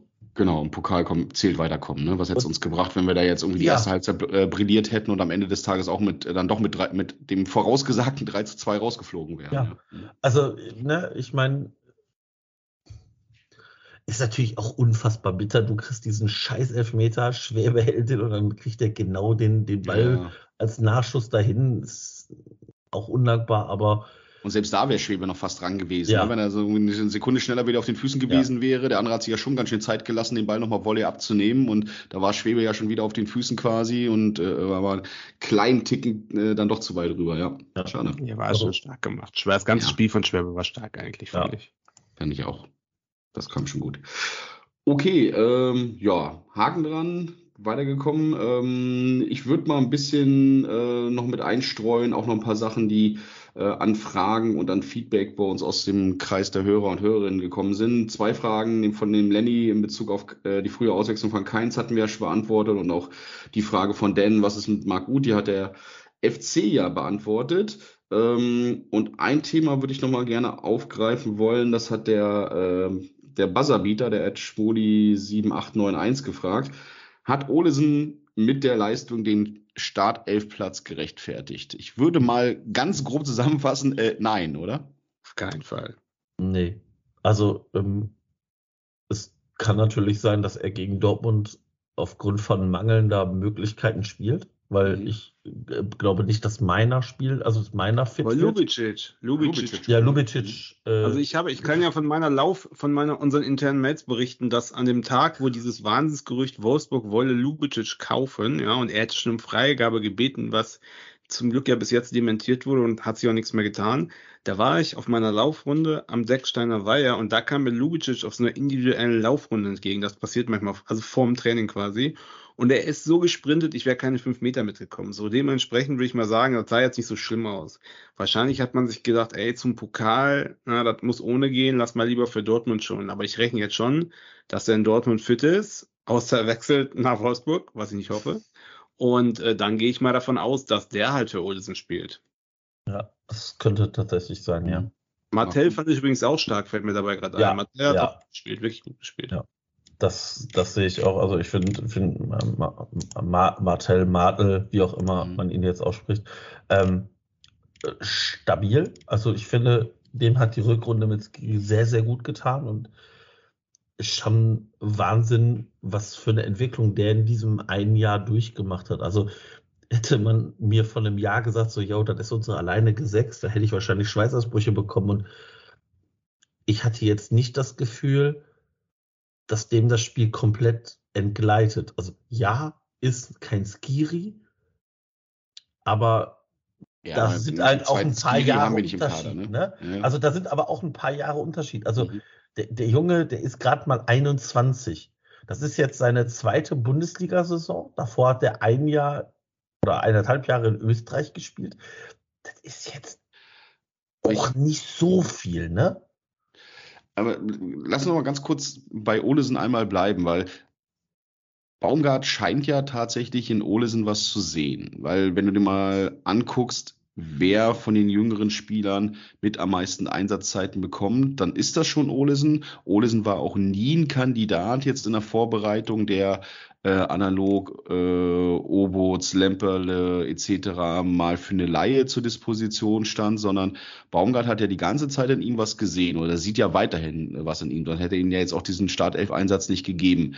Ähm, was natürlich aufgefallen ist, ist, dass äh, Olesen sehr, sehr viel hin und her rotiert ist. Ähm, also gefühlt ja in der Aufstellung eher so äh, Achter bis Zehner gespielt hat, dann im Spiel, aber als Osnabrück auch ein bisschen stärker wurde, dann eher auf die Doppel-Sechs zurückgerutscht ist und ich habe ihn halt zum Teil auch außen dann auf der, auf der rechten Außenbahn gesehen, dass dann irgendwie äh, Benno Schwitz vorgeschoben ist und äh, Olesen dann äh, ähm, rechts neben ähm, rechts neben Hübers dann im Aufbau da irgendwie unterwegs war. Ist das vielleicht dieses dieses Thema, dass Baumgart gerne so polyvalente Spieler haben will, die er, wo, in denen er ganz, ganz viel sieht, also die er sowohl offensiv als auch defensiv irgendwie sieht, dass er da irgendwie äh, äh, einen Blick drin hat, weil also ich kann mich bisher nur dran erinnern, dass wo Olesen ja auch so negativ, für uns zumindest negativ aufgefallen ist, war, ist, äh, war diese Abreibung, die wir gegen die BVB letzte Saison bekommen haben, wo er auch von Anfang an drin war und dann ja irgendwann so heillos überfordert war, dass er auch ausgewechselt wurde. Aber irgendwas muss ja Baumgart in ihm sehen. Sieht der da was, was wir nicht sehen? Oder ich kann es mir noch nicht so richtig erklären tatsächlich. Vielleicht irgendwie gute Trainingseindrücke, mangelnde Alternativen. Das wäre jetzt so mein, mein Line auf der Schluss, weil gestern war jetzt nichts, wo man sagt, Mensch, ey, das ist aber ein Startelf-Kandidat. Das ist eher so, okay, großes Verletzungsproblem. Wir holen hier Gisdol-mäßig die Jugendspieler. Also Ja. fand ich, ich fand's sehr übersichtlich. Ist mir jetzt auch keine Szene im Kopf, wo ich denke, Mensch, hat er gut gelöst. War jetzt nicht alles katastrophal, soll man jetzt auch Mhm. nicht sagen, aber alles schon sehr durchschnittlich und teilweise waren auch echt ein paar grobe Schnitze dabei. Also gegen BVB kannst du so nicht spielen, da gibt's auf die Nuss. Mhm. Ja, ja ich habe auch ein, zwei Ballverluste äh, von ihm vor Augen, gerade im Aufbau, wo man auch gesagt hat, uh, das sind halt genau die Dinger, die einem wehtun. Ne? Dann gerade, wenn du dann eine gegnerische Mannschaft hast, die dann irgendwie die, die, die Flankenspieler oder die Stürmer dann irgendwo äh, sehr schnell steil sticken äh, kann, dann stehen auf einmal, steht auf einmal der Innenverteidiger hinten eins gegen eins dann irgendwo gegen einen äh, schnellen offensiven Spieler. Ne? Okay. Aber, aber Ja. wen hättet ihr denn auf der, dieser Position gebracht? Ja, Lubicic, ne? Aber der war ja halt leider als Option nicht Also- dabei, ne? Oder Marc Uth, wenn er ganz fit gewesen wäre. Ja, Ähm, aber, aber das, also das einzige, die einzige Option, die ich noch gesehen hätte, wäre Keins oder Hussein Basic in die Mitte zu ziehen, also auf die Mhm. Olesen-Position und dann mit Limnios über außen. Aber Oder mit Adamian über außen, ne? ja, aber wenn Mhm. du dann, also dann hast du aber keinen mehr zum, zum, ich sag mal, 1 zu 1 Ersatz für Selke Schrägstrich Waldschmidt. Ja. Also kein- dann kein- halt Tigges und Dietz etc. dahinter. Dann, Genau, ne? genau. Und ähm, ich finde, Olesen ist Stand jetzt, wenn, Ma- wenn Marc Uth nicht da ist und Lubicic auch nicht da ist. Der Einzige, der diese, ich sag mal, diese Achterposition, diese, diese, ne, diesen, diesen Switch zwischen 10 und 6 oder 8, wie auch immer Mhm. man das sehen möchte, einnehmen kann. Also ich sehe es nicht bei Christensen, ich sehe es nicht bei Carstensen und bei den Jungen, ich weiß nicht, ob so ein Finkgräfe und Mhm. Ganzen, die da hinten dran sind, ich weiß nicht, ob das dann auch zu viel des Guten ist für einen Startelf-Einsatz. Also, Nee, das sehe ich auch nicht. Tatsächlich, ja. und äh, demnach, ähm, ich meine, ich finde es cool, dass Finkgräfe sich da jetzt rangerobbt hat an diese Position. Und, War ja auch im Kader, ne? Äh, genau, war im Kader und das ist, äh, glaube ich, auch ganz interessant. Ich hoffe nur, dass es wirklich die Verletzung von Lubicic war, die ihn am, am Mitwirken gehindert hat und nicht tatsächlich vielleicht doch ein bevorstehender Wechsel. Weil ich, wenn das passiert, dann gnade uns Gott. Also wenn, wenn wirklich Lubicic wechseln sollte, dann musst du da einen 1 zu 1 Ersatz haben. Und den sehe ich einfach mit unseren verhandelnden Mitteln nicht. Also klar, du nimmst dann da x Millionen Euro ein. Acht hatte Wolfsburg, also angeblich ja, also ne, auch da Mhm. muss man sagen, das weiß man auch alles nicht so, was da wirklich Fick, äh, Fakt ist, aber ähm, ich sehe es nicht. Also ich sehe da nicht einen Wechsel. Hm. Gut. Hoffen wir mal, dass das nicht passiert. Ähm, ich würde mal noch zwei, drei Fragen. Auch der Basavita hatte ja auch äh, und auch der Niles hatten nochmal gefragt, wie wir so die Neuzugänge eingeschätzt haben. Der Basavita hatte selber seine, ähm, seinen Eindruck nochmal reingebracht. Äh, Carstensen bringt frischen Wind. Christensen konnte sich nicht so behaupten. Paccarada wirklich gut. Waldschmidt äh, für mich schon jetzt unverzichtbar. Könnt ihr da mitgehen bei der Einschätzung? Ja, ja. Also bei Jakob Christensen, da bin ich mal gespannt, was nachher seine finale Rolle bei uns sein wird. Also welche, welche Position seine Idealposition ist. Er hat jetzt also links auf Außen sehe ich ihn jetzt, habe ich ihn, finde ich ihn bisher nicht so überragend. Also Carstensen hat mir in dem Spiel gegen Nantes, Nantes sehr gut Mhm. gefallen schon. Äh, Waldschmidt finde ich die ganze Vorbereitung schon sehr stark. Auch Paccarada äh, kriegt diesen Switch von, von Zweitliga zu Erstliga schon sehr, sehr gut hin. Wirkt da stabil, ähm, ist ein Freistoß- und Eckenschütze, der zusätzlich noch agieren kann. Also, ja, also da weiß man ja auch nie, wie schnell kriegt er sich akklimatisiert. Da merkst du aber auch, dass der jetzt auch nicht die allergrößte Hohlbirne zu sein scheint. Ähm, ist ja auch schon 28, das darf man, glaube ich, auch nicht vergessen. Ähm, also da ist ja Erfahrung da, der hat 200, fast 250 Spiele in der zweiten Liga gemacht. Also ist schon ein bisschen was und ähm, ja. Was ich bei, ja. bei Paccarada nicht wusste, wisst ihr, wo in welchem Jugendbereich der gespielt hat? ja, FC, oder? Nee. Nee, Le Bremen und Leverkusen, zweite Ja, Mannschaft.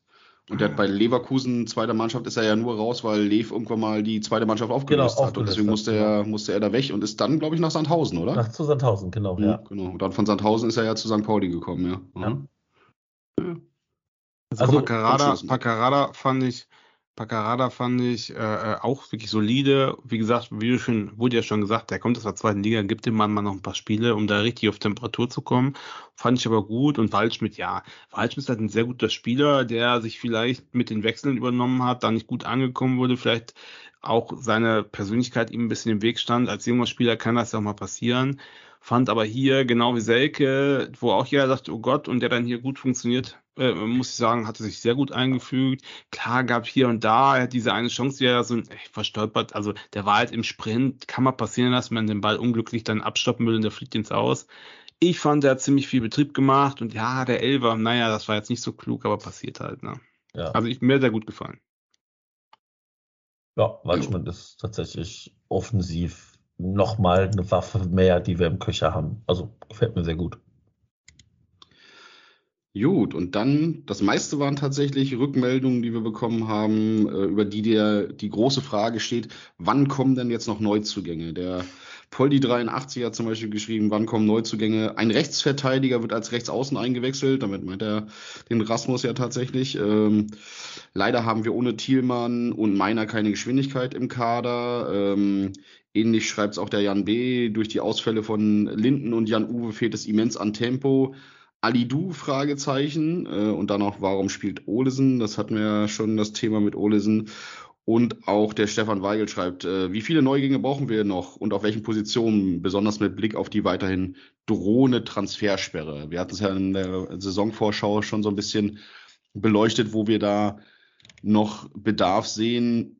Ich fand es besonders bezeichnend, gerade weil jetzt hier auch Linden Meiner und äh, ähm, Jan-Uwe Thielmann ja genannt werden, dass uns dieses meiner Tempo-Thema total abgegangen ist und ja. deswegen auch, auch gerade auf der rechten Seite das im Aufbau so extrem gestockt hat, weil Benno sich nicht so richtig getraut hat, äh, Hussein Basic eher so die Tendenz hatte, in die Mitte reinzurücken und nicht da auf der rechten Außenbahn geblieben ist. Ähm, und da tatsächlich diese Überraschungsmomente von, von äh, Linden Meiner gefehlt haben, die dann wirklich mal, wo er dann wirklich mal nach vorne sprintet, dann auch mal ein oder zwei Mitspieler überlaufen oder Gegenspieler überlaufen kann und dann die Flanken reinbringen kann. Ähm, was haltet ihr denn da von diesem, von diesem Gerücht von, äh, ähm, von Du von Frankfurt, dass der eventuell da im, in der Auswahl stehen könnte, war wohl jetzt auch nicht im Kader äh, bei deren Pokalspiel bei Lok Leipzig. Äh, Wäre das eine Variante irgendwo, Laie mit Kaufoption oder so? Da hat Frankfurt ja schon relativ deutlich gesagt, dass es, wenn eine Laie ohne Kaufoption geben wird, also das, also unabhängig von dem FC-Gerücht ähm, ging das durch die Frankfurt-Informationsbubble, dass Frankfurt gesagt hat, ja, also grundsätzlich können wir uns eine Ausleihe vorstellen. Aber wir sind von ihm überzeugt und wenn nur ohne Kaufoption. Das dann Wird uns aber auch helfen, ne? Also alles besser als nichts, ja, ne? Dann ja, ja, ja. Halt also ich, hm. ähm, meine, das ist ja auch eine Frage, wie kriegst du das nachher hin? Machst du mit Kaufoption und Rückkaufoption oder welche Sachen auch immer? Ähm, ja, ich ähm, tue mich damit schwer. Also ich weiß, dass der beim HSV nicht schlecht gespielt hat. Ja, ja das aber, ist immer so der Eindruck, aber, ne? Warum hat er sich dann überhaupt aufgedrängt für das Thema Frankfurt? Das war ja tatsächlich diese eine Halbserie, wo sie ihn ja, genau. hochgezogen genau. haben, wo er äh, dann tatsächlich immer wieder diese schnellen Läufe über die Außen hatte und dann äh, ähm, äh, immer wenn ich nach dem gefragt werde, fällt mir immer dieses äh, One-Trick-Pony so äh, im Stil von, von, von Robben ein, allerdings ohne die Konstanz von Robben und ohne diese Brillanz, sondern ähm, in der zweiten Halbserie, wo dann schon klar war, dass er zu Frankfurt geht, wurde er da auch in der zweiten Liga auch relativ schnell entzaubert, weil sich die Gegenspieler darauf eingestellt haben, was er gemacht hat. Wenn du natürlich ein bisschen flexibler agieren kannst, mit einem mit ein bisschen äh, mehr ähm, Spielern um dich herum die Gefahr ausstrahlen können, dann könnte das tatsächlich funktionieren. Ja. Aber also, ich bin noch nicht so hundertprozentig. Also von der Geschwindigkeit ja, von den spielerischen Fähigkeiten, hm, aber wer weiß, wie viel Ausbildung er da jetzt in Frankfurt noch bekommen hat. Ne? Außerdem, ich meine, das kommt ja auch auf den Preis an. Ich habe kein Problem, wenn es keine Kaufoption gibt, weil es meiner Meinung nach ist gar nichts passiert bis jetzt richtig außer Waldschmidt. Das heißt, wir können gerne den holen. Also wir müssen jetzt nicht Angst vor einem aufgeblähten Kader haben oder so. Ich würde den holen, wenn die Ablöse, ach, wenn die Laie einigermaßen günstig ist, dann holen doch für ein, zwei Saisons bitte. Und im schlimmsten Fall ist er halt ein, ein, ein Ergänzungsspieler und im besten Fall machst du halt was draus. Mhm. Und aus meiner Sicht muss auch noch ein Sechser kommen. Tut mir leid, Leute, ein Sechser muss kommen. Das funktioniert. Wenn sich da einer verletzt oder mal ausfällt, du siehst jetzt schon Lubicic, da ist schon direkt echt Holland in Not. So, und was soll passieren jetzt? Jetzt muss der da, kriegt er irgendwie einen, einen, Tritt aus Versehen. Martel muss runter, der lag da auch mal mit irgendwie mit Kopf oder mit irgendwas, hat dann ja weitergespielt. Mhm. Wo da hat er so gegen das Brustbein Ellenbogen, glaube ich, gekriegt und das sah erst ziemlich spektakulär aus und hatten alle super wild gewunken und sofort Ärzte. Stell dir mal vor, du müssten aus, auswechseln, dann steht der Olsen da alleine da was. Wie soll das denn funktionieren? Also, tut mir ja. leid.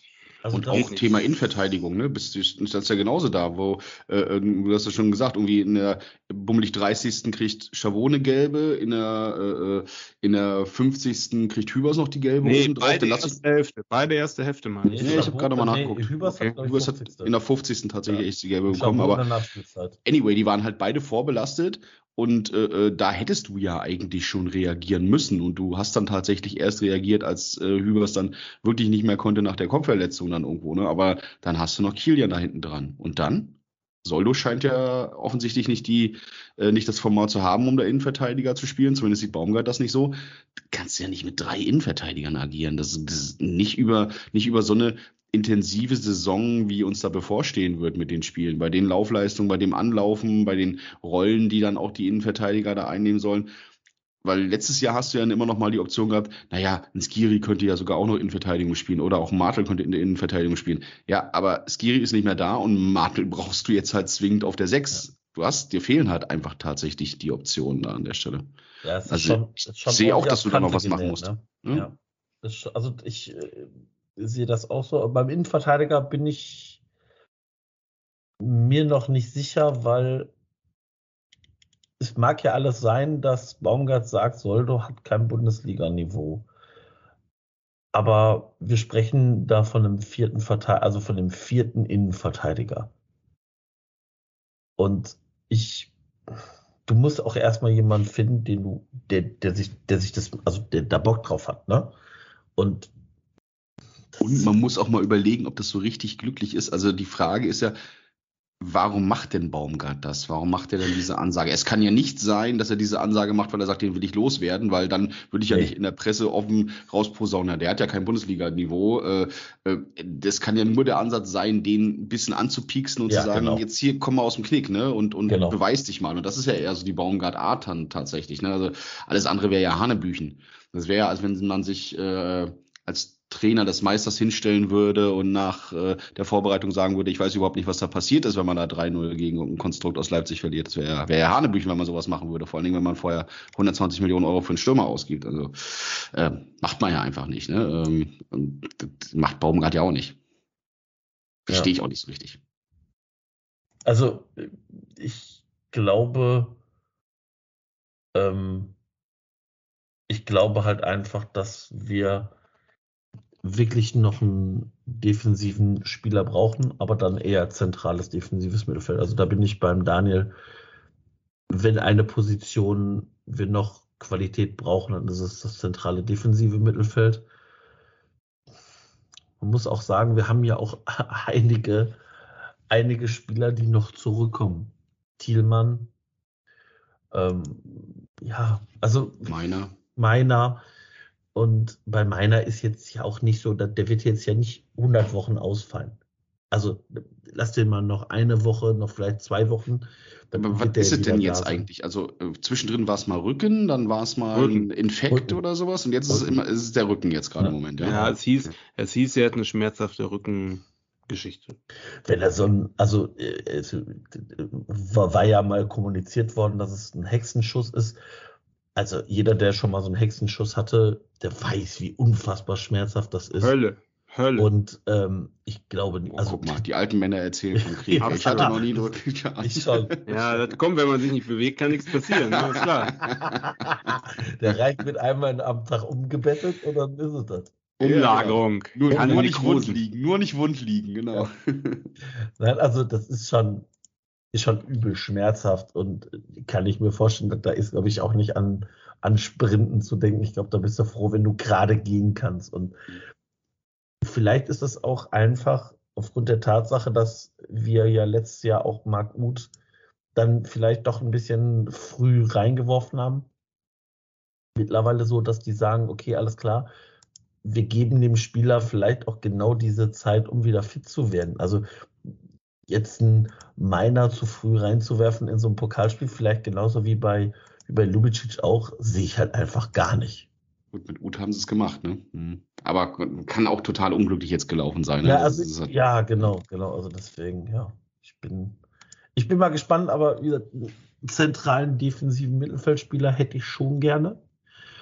Auch gerne einen mit Format. Also der kann von mir aus gerne 24, 25 sein, aber vielleicht ein bisschen erfahrener. Wird uns, glaube ich, ganz gut zu Gesicht stehen. Also irgendwann geisterte der Name Florian Grillitsch ja mal äh, durch, durch die äh, Medienhäuser, aber ähm, der spielt hier jetzt bei Hoffenheim. Das wäre so ein Spieler gewesen, wo ich gesagt hätte, yo, geil, also der ist 28, unfassbar erfahren und da ist ja auch dieses, sprich Deutsch. Mhm. Aber ja, der ist ja leider, dieser Kelch ist ja leider an uns vorbeigegangen. Union hat übrigens gerade bekannt gegeben, dass sie Robin Gosens verpflichtet haben. Und angeblich sind sie auch an ähm, äh, Bonucci dran, ne? Nein, nein, ähm, hier der andere deutsche äh, ähm, Stürmer, äh, Volland. Kevin ja, Volland. Herzlichen mhm. Glückwunsch, den sollen sie mal nehmen. Mhm. Ja, Pillen, Pillen Volland, ey Gott, oh Gott. Aber es wirkt schon so ein bisschen, äh, so ein bisschen arg zurückhaltend, was wir gerade im Moment machen. Ich bin da ja ich tue mich da ja auch immer ein bisschen schwer, da den Verantwortlichen äh, zu sehr auf den, äh, mit dem Finger auf die Verantwortlichen zu zeigen. Aber wenn du dir anguckst, was so die anderen auf dem Transfermarkt machen und wenn du dir vor Augen hebst, dass wir ja immer noch diese, dieses Damoklesschwert der äh, eventuell bevorstehenden Transfersperre, äh, vielleicht dann ab Winter, für den Winter und für die nächste, äh, für die nächste äh, Sommerwechselperiode vor dir hast, dann könnte man meines Erachtens nach auch vielleicht an der einen oder anderen Stelle vielleicht auch mal zumindest so ins Risiko gehen, dass du ein, zwei Verpflichtungen machst und die Leute dann zurückverleihst oder sowas. Ne? Ähm, so eine Modelle wie, ähm, wie Frankfurt das ja auch äh, gemacht hat, ähm, hier mit, ah, ich komme gerade nicht auf seinen Namen, der Stürmer hier von, von ähm, St. Pauli, äh, den sie auch verpflichtet haben und dann vor anderthalb Jahren nochmal äh, zu St. Pauli zurückgegeben haben. Ah, ich meine, es ist ja noch ein bisschen Zeit bis zum ersten neuen, aber so langsam äh, kriege ich da auch so ein bisschen, so ein bisschen, äh, so ein bisschen ner nervöses Rumgekratze an der Hand irgendwie, dass ich so denke, äh, wäre schon noch gut, wenn Don wir da was machen, weil ich meine, das, was du vorhin gesagt hast, Daniel, fand ich auch genauso, ne? wenn man dann gesehen hat, dass wir da mit Olesen aufgelaufen sind, von dem zumindest wir irgendwie nicht so richtig überzeugt sind und das war aber tatsächlich, also mit der das war die A-Lösung. Von, von, die vorhandene Situation, von dem, was als Kader zur Verfügung stand am gestrigen Abend, war das die A11. Absolut, absolut. Naja, also, Leute, ich sag mal, habe ich gerade schon intern, ich habe drei Stunden gepennt heute Nacht, muss ja. morgen früh raus, ist jetzt irgendwie 10 nach 10 und mir fallen die Augen zu. Ja. Ihr beiden, ich wünsche euch viel Spaß noch. Es war geil gestern. Reik. Und äh, äh, ihr könnt gerne noch ein bisschen überschnacken über dort. Ich bin für heute raus, beim nächsten Mal wieder dabei. I wish you what, wie der Franzose sagt, ne? Yes. Schönen Abend euch beiden. Salut, ne? ça va. Ne? Mach's gut, bis dann. Ciao, ciao. ciao, ciao. ciao.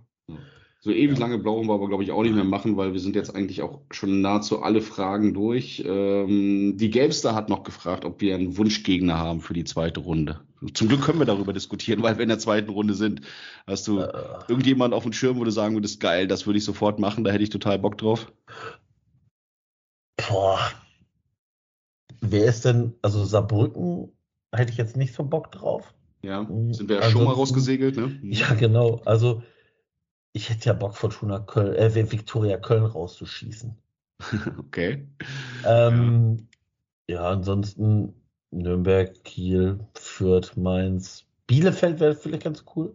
Mhm. Ähm, Heidenheim, HSV, Düsseldorf, Wolfsburg, Kaiserslautern, ja. Unterhaching. Äh, ja. Unterhaching fände ich auch ganz witzig tatsächlich, ja. Ansonsten mhm. sind das die üblichen Verdächtigen, die da in der Verlosung sind. Ja. Homburg, Homburg, die auch ziemlich souverän Darmstadt rausgehauen haben mit genau. 3-0. Ne? Ja, mhm. aber Darmstadt auch unfassbar schlecht. Also unfassbar schlecht. Tatsächlich nicht gesehen, aber. Ja, ich habe es gesehen. Äh, aber unfassbar schlecht. Ich habe jetzt ähm, nur in der Vorbereitung, in der, in der äh, Rasenfunk-Saisonvorschau, hatte ich mal so kurz reingehört und irgendwie Darmstadt hat ja in der Vorbereitung mal ganz genau ein Tor gemacht, irgendwie in vier Vorbereitungsspielen, inklusive dem Pokal. Also denen scheint ja dieser, dieser Aderlaster mit Tietz ja. und äh, auch mit Pfeiffer so richtig, richtig die Substanz geklaut ja. zu haben. Also sie sind auch überhaupt noch nicht im Tritt, aber höre ich auch gar nicht so ungern, weil wir müssen, glaube ich, in der Saison auch eher gucken, dass wir äh, dass wir darauf schauen, dass wir Mannschaften hinter uns lassen irgendwo. Ne? Das Viel glaub ich anderes wird es ja. tatsächlich nicht gehen, ja. Das sehe ich auch. Und äh, ne, also je länger da irgendein, irgendein Verein rumkrebst und vielleicht nicht so ganz klarkommt, desto besser ist das für uns. Also ja, also ja, also wunschlos habe ich nicht. Ich hätte gerne nicht vielleicht direkt einen richtigen Kracher, aber dadurch, dass ich ja relativ viele Namen, also so viel Überraschung gibt's ja nicht. Also, ne, Mhm. das haben wir schon angesprochen, diese vier Vereine, die da den größeren rausgeworfen haben. Ja, doch, gut, ich, hätte- ich, doch, ich hätte ein Los. Na? Ein, also für, für trotzdem hier äh, wäre das das Power-Los Schalke. Okay. In, in Schalke, da könnte man sich eventuell wieder zufällig Zufälligerweise begegnen irgendwo, da wo Das der Beton ist mir- und so, ne? Ja, könnte ich mir tatsächlich sehr gut vorstellen, aber ansonsten, Was natürlich auch sehr, sehr schön, also ein sehr, sehr schöner trotzdem hier Deal wäre, wäre, äh, wenn Preußen Münster sich gegen Bayern in der ersten Runde durchsetzen könnte und wir dann Preußen Münster zugelost bekommen. Oh. Dann hätten wir dann, dann Bitte durchaus auch mal auf- Zugriff auf einen Spieler bei Preußen Münster, ne? wäre, wäre vielleicht, oh, ja, oh, das wäre vielleicht auch nicht schlecht, ja? Ja. Das Wäre dann, wäre dann eine schöne Gastfolge, wenn der uns dann mit einem Dreierpack in der zweiten Runde rauskegelt und dann können wäre wir das direkt berühmte, das wäre das berühmte, äh, aus, aus, äh, genau so ist es passiert. Also das Genau. ist, äh, ja, Komplett gejinxt, ne?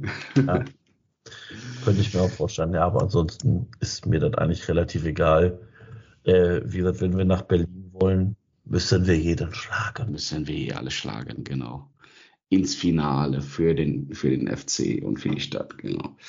Ja, das war's auch, was an Hörerinnen Fragen und Feedback reingekommen sind. Fällt dir noch irgendwas ein, was wir zu dem Pokalspiel noch sagen müssen, außer Nö. Mund abwischen, weitermachen und zweite Runde und das ist das Wichtigste.